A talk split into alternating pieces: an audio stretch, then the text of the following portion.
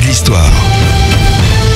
Alors la France ne ramènera pas, rapportera pas, surtout Axel, je vous précise qu'on écrit quand même plutôt comme ça, la coupe à la maison cette Mais- année. Ramène la coupe à la maison, enfin. Et oui, mais il a fait une faute. Oh, mais Euh, bon, pas bref, Dream, quand même. En tout cas, elle peut euh, peut-être euh, rapporter des médailles d'or si possible. Les Jeux Olympiques de Tokyo débutent le 23 juillet prochain pour l'occasion. Axel, vous nous présentez un homme qui a marqué l'histoire des JO.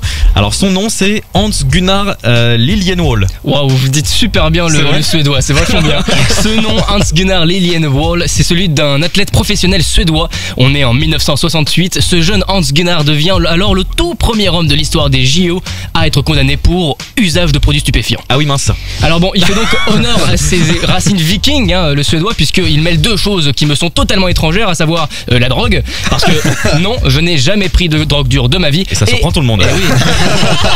Ainsi que le sport, parce que je, pense pas que j'ai pas, besoin- pas besoin d'expliquer pourquoi le sport en vrai. Non, euh, effectivement, non, vous le verrez sur les vidéos.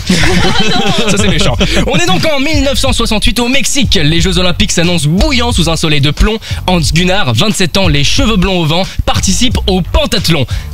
Quoi ça veut dire le pentathlon Le pentathlon, en fait, c'est comme le triathlon, sauf qu'il y a encore plus d'épreuves. hein. Il y en a 5 en l'occurrence, qui n'ont rien à voir les unes euh, entre elles, à savoir de la natation, de l'escrime, du tir à la carabine, de la course et de l'équitation. Parce que pourquoi pas Moi j'aurais bien aimé euh, les voir faire le tout en même temps. Tu sais, t'as une épée, un arc et t'es sur un cheval, pourquoi pas Dans l'eau, encore mieux, mais bon. Pourquoi pas Hans, lui, il est attendu au tournant pour l'épreuve de tir à la carabine. Mais là, il y a un petit détail.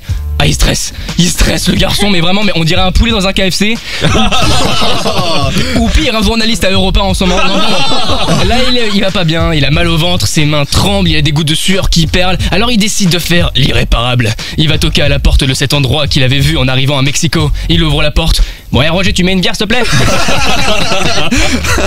Une bière pour se calmer avant l'épreuve de tir. Hans Gunnar a en effet pris deux petites binouses.